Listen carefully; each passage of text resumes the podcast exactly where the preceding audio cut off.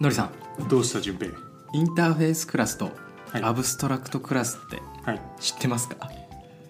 当たり前じゃないですか当たり前ですかそれを知らずにプログラマーをやってるんですかささすがに知ってますかはいはいで僕も知ってます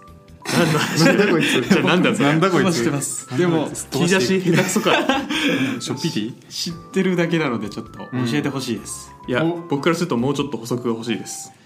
えっとはい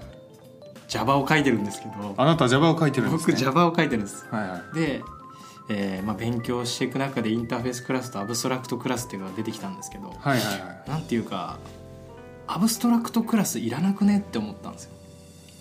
なるほどねインターフェースクラスではいはい足りないのかなっていうおおちょっと Java 書いてない人からするとめちゃめちゃ置いてけぼりなん ではいはいもう少し優しく話してほしいんです けどじゃあえっとまず言語に実装されてる機能です機能ですよねそう、はいクラスみたいな感じで、えー、とインターフェースっていうのとアブストラクトっていうのがありますでこれ多分 Java だけに限らず PHP とかはある PHP でも同じようなのがあるんですね同じのはあるそれはフレームワークじゃなくて言語なんですね言語言語についてる機能で、まあ、オブジェクト指向言語だとついてるんだけど確かに Ruby とかだと見たことはないそうなんですよ、うん書いてんの僕あんのかな優しい言語しか触ったことなくてで Ruby はあんのかもしれないですけどマジで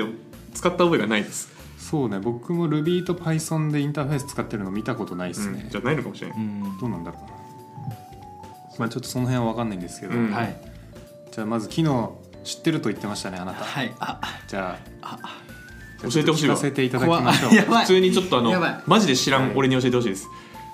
えー、なんて言えばいいんでしょうねインターフェースはうんまずインターフェースからいきますと、うんなんかこう大枠というかなんていい言うよんでしょううんまあ、共通部分を共通部分大枠をとりあえず置いとくんですなんていうんでしょうだい、うんうん具体的に言うと例えばなんかこう RPG のゲームみたいなうのんがあって、それに対してなんかだってキャラクターってその RPG っていろいろいるじゃないいでするか、ね戦戦士だとかいるね魔法使いだとか,、うんうんなんか盗賊だとかいたとして、うんうんでまあ、みんな攻撃っていうアクションがあるじゃないですかあロールがあるあ、はいそうだね持ってるねみんでいなわゆるその攻撃みたいのをインターフェースって置いといて、うんでそのインターフェースクラスを、まあ、例えば戦士が実装した時に具体的な内容も付け加えるんですよ、でうんうん剣で攻撃する、うんうんうんはい、そのインターフェースだから攻撃っていう枠で置いといて実装したやつが具体的な中身を剣で攻撃する魔法使いだったら、まあ、なんだファイヤーみたいな杖で魔法を使ううん攻撃うんっていう感じで攻撃っていう大枠を置いといて人それぞれ違う中身にするっていう感じでそのうんうんはいなんか置いとけるんですよこれ便利便利なわんかですよるわねかるわかる、これえーっ、となんかてっきり最初の話を聞いてると、うんなんて言うんだろうな役職っていうでけえクラスがあってはい、そのな中の細かい攻撃部分を定定義するやつかと思いきやそうじゃなくてその概念の外側にいる、えーなんだその役職クラスの中に応用できる引っ張ってこれるものがインターフェースあそうですそううですそうですああなるほどねそうですねちょっと具体的すぎたかもしいやれいやいやそこまでいかんとわからなかったわ多分具体的なところねない具体 的なところでした、はいうんいやでもそんな感じですそれだったらなんか何のためにあるとかが分かりやすかったわ、なるほどねじゃあちょっと一応僕の方からも補足というかお願いしますあの実際じゃあどういう機能を持ってるのってところを説明させていただきますねはいまずこれクラスと結構セットで使いますというか絶対セットで使いまあすそうですよねああでよかった感ま覚があっずそのクラスは普通だったらさプロパティとかたうんメソッドとかがあって、うんそれぞれに具体的な実装をしていくじゃないですか、はいはいはいはい逆にインターフェースってそのメソッドとかは書けるんですけど、うん中身書けないんですよ実装のうーんああ要は開けといてねってことなんですねあそうそうそうそうこういうメソッドがあって引数はこれを渡して返り値はこれを返ってきますよっていう情報までは書けるんですけど、うん具体的に何の実装をしてるかは書けないうんうんでそのインターフェースをそのクラスになんかちょっと PHP だとインプルメンツっつって、うんうんうんまあ、それを使ってこのクラス実装しますよみたいな指定ができるんですよ、うんうんでそれをやるとそのインターフェースで指定したメソッド通りに実装してないとエラー出るようになるんですよそのクラスが、じゃああれですねなんか後から別の人が書き足した時に、うん、うんちゃんと元から作ってた仕様にのっとってるかみたいなのが、うん明示的に分かるというかその通りすごっその通りなんか大人数で開発しやすい仕組みですねなんかそれもあるうんそれもあるしあとこれ実は目的としてはですね変更しやすくするためにあるんですよ逆にはい、えーまずどういうことかというとですねはい、 はいそのインターフェースを実装してるとするじゃないですかはいはいはいあ1個のクラスがはいでそのクラスを別のクラスから使う時にうんまず絶対そのメソッドがあってうん引数と返り値の情報を絶対保証されてますよねはいなのでそこのインターフェースの部分さえ変わらなければ実装の内容がどんだけ変わったとしてもそのインターフェースを実装したクラスうんを使ってるクラスに影響を及ぼさなくなるんですよ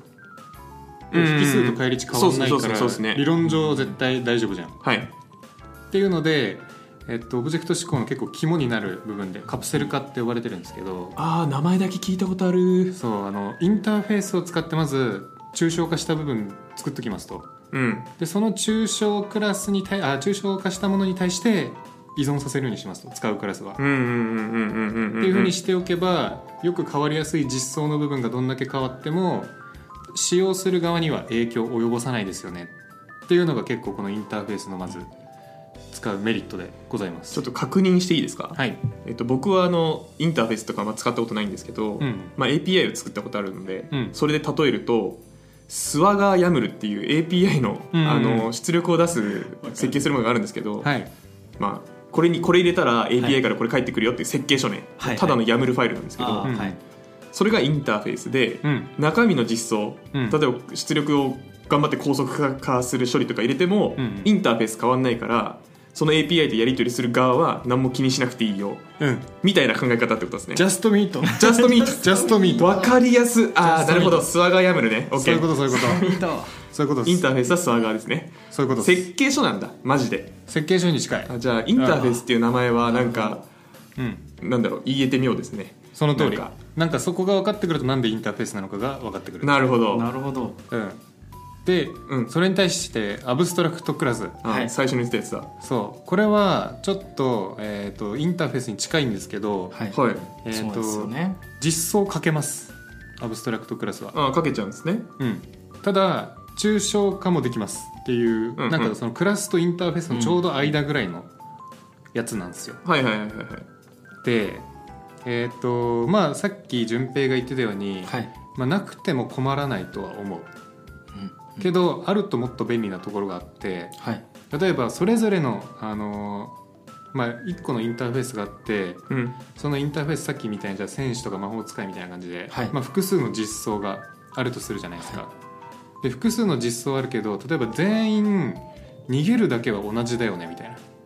うんなるほど実装が。っていう時にアブストラクトクラスを使うとそっちに、えー、と共通の実装だけ書けるんでなるほどあのより小スペースでというかあの省エネで、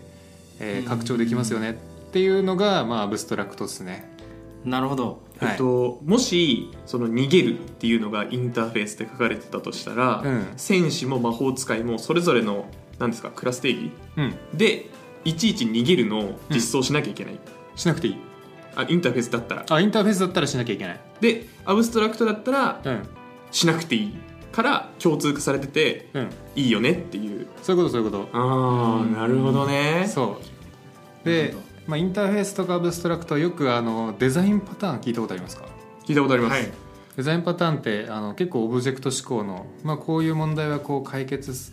しやすいよみたいなパターンがあるんですけど、まあ、それでよく使われる感じですねうーんなるほどインターフェースだったらまあなんかストラテジーパターンって言って、まあ、インターフェースだけ用意して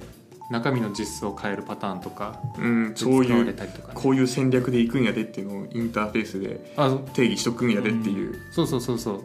まあ、例えばですけどローカルだ、あのー開発環境の時はローカルの PC になんかファイル保存したいけど、うんえー本番だと AWS の S3 に保存したいよねみたいな時に、うん例えば1個インターフェース作っておいて、うんその詳細の実装をローカルに保存するか AWS に保存するかみたいなことを変えておいて、うんで実際にそのクラス作る時に分岐しておけば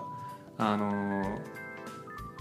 実装を気にせずに同じものを使い回せるよねっていううんので使ったりとかしますね、いやーかっこいいななんか かっこいいなな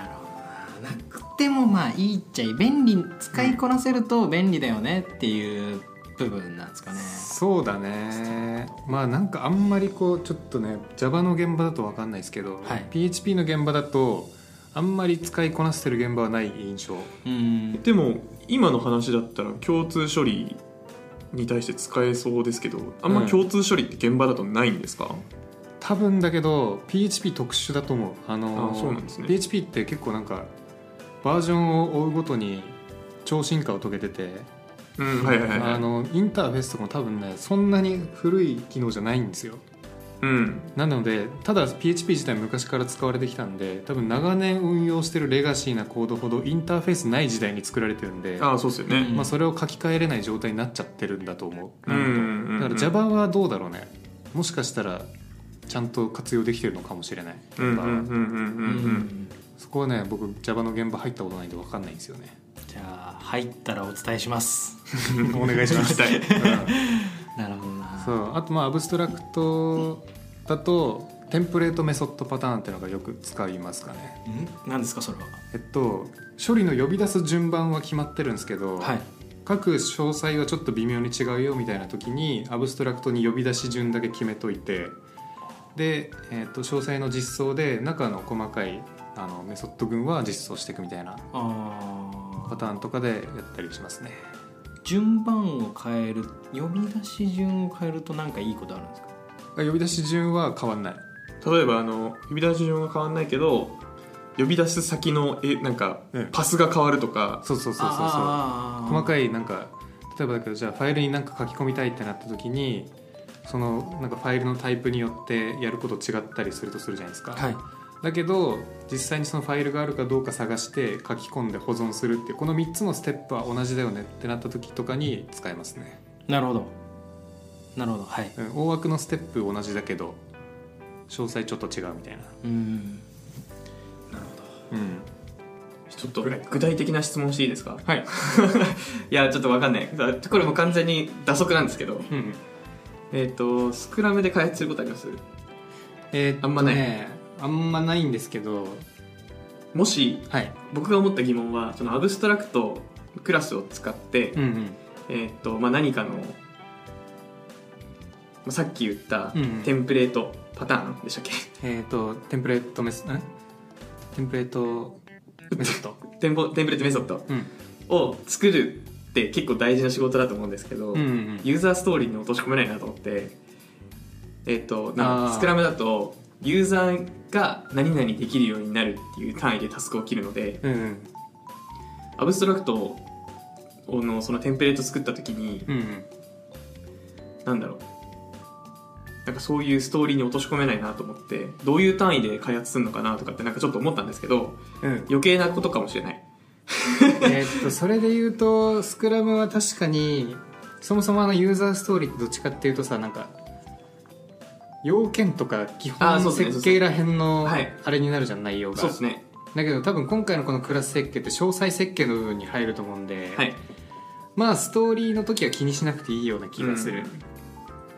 でまあなんか最初にそれを作る人がうんアブストラクトを使ってテンプレートを作ることによって他の人が実装しやすいようにやっといてうん、一個具体的に動くものを作るっていううんうんであのアブストラクト作ったったんでうん他の人楽にできると思いますっていうエロいことをするんですねエロい それはエロいエロいさすがにエロい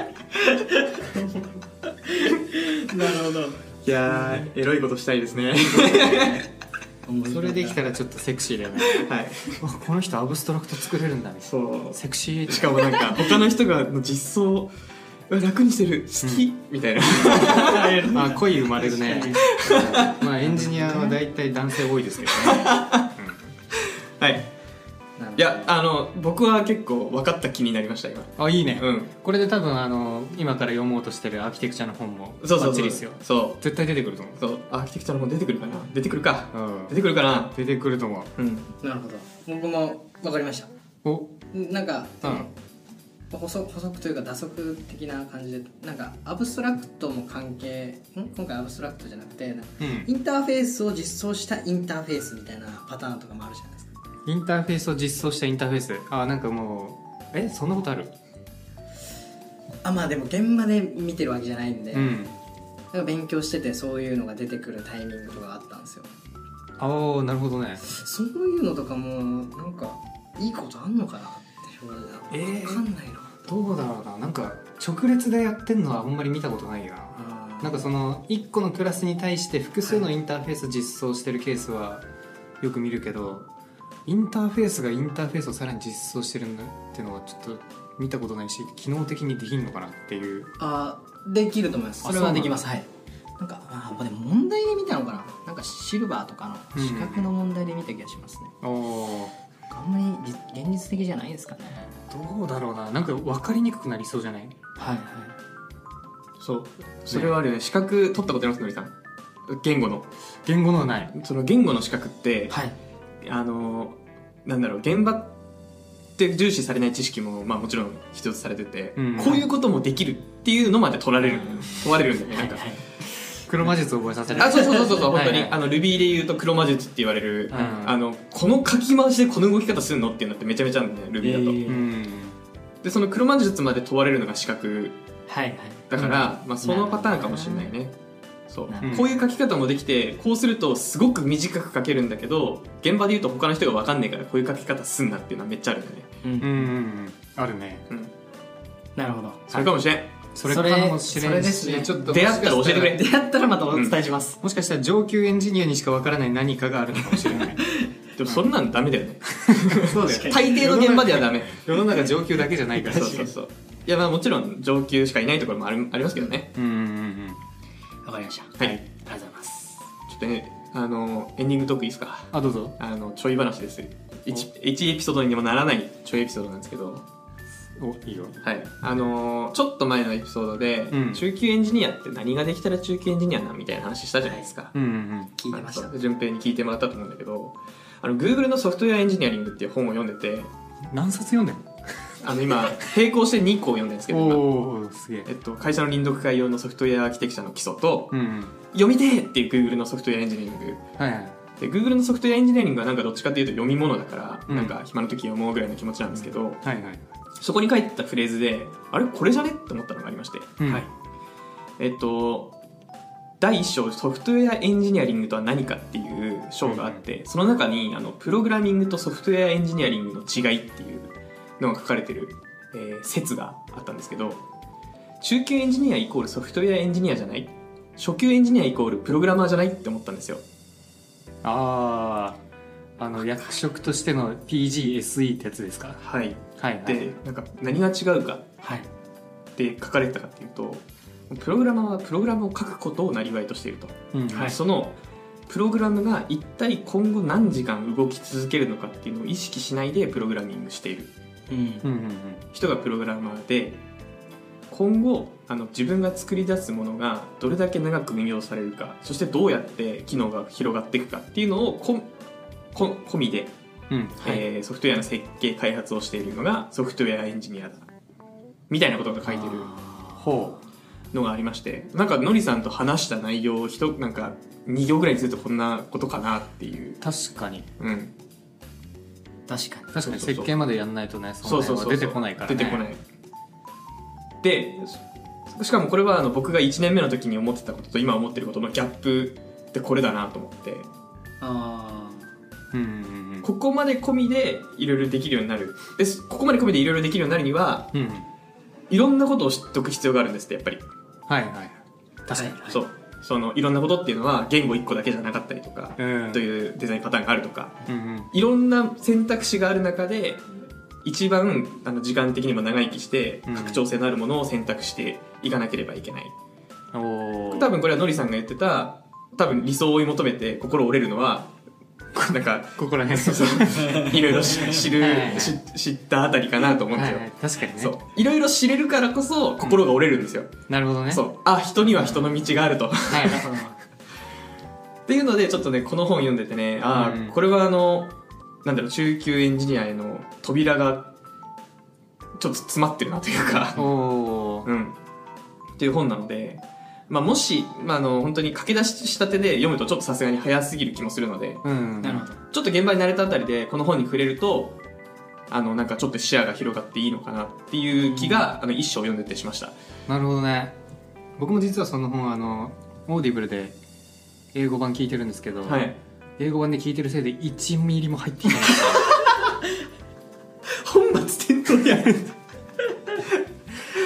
これ聞けるようになったら勝ちかなと思っていやそうですねいやとりあえずそう無理やり聞いてるんですけどめっちゃわかる、はい俺も今年の目標要所一冊ですもんあマジで、うんちょっとそこじゃあ一緒に頑張っていきましょうそうちょっとオーディブルはねちょっとハード ル高い、びっくりしたマジで無理取れないさすがに無理、うんはい、はい以上エンディングトークでした、ありがとうございますはいじゃあまた